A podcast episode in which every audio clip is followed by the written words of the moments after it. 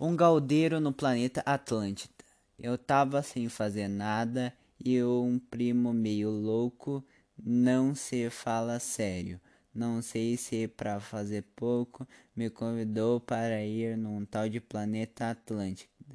Nem te conto que sufoco. Conhece outros planetas, vontade sempre me dá.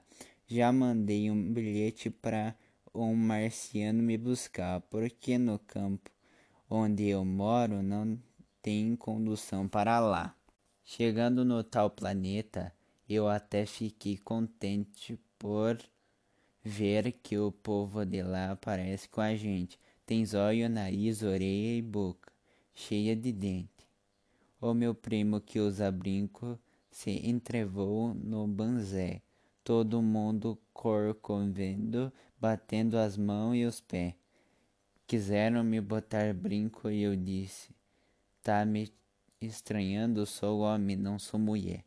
Pô, disse um magro para mim. Pô, disse eu para ele. E eu falei que o planeta dele era quase igual de onde eu sou, e o magro disse pro outro: A pinta aqui, Jaivo. Um outro me pediu erva e eu não sou de qualquer porqueira. Fui na mala de garupa e peguei uma da palmeira. Perguntei: cadê tua cuia, tua boba e tua chaleira? O magro cheirou minha erva e disse: tá por fora. Se tu não entra na minha, porque não vai embora? Aqui não aceita grosso de bota, bombacha e espora. Eu fiquei meio chateado, mas não levei muito a mal. Não gostei do tal de rock como fundo musical. Prefiro um violão gaúcho e uma gaita boteira para dizer um verso bagual. Procurei alguma estampa com a cara de tradição, vi um igualzinho ao neto, de bombacha e chapelão.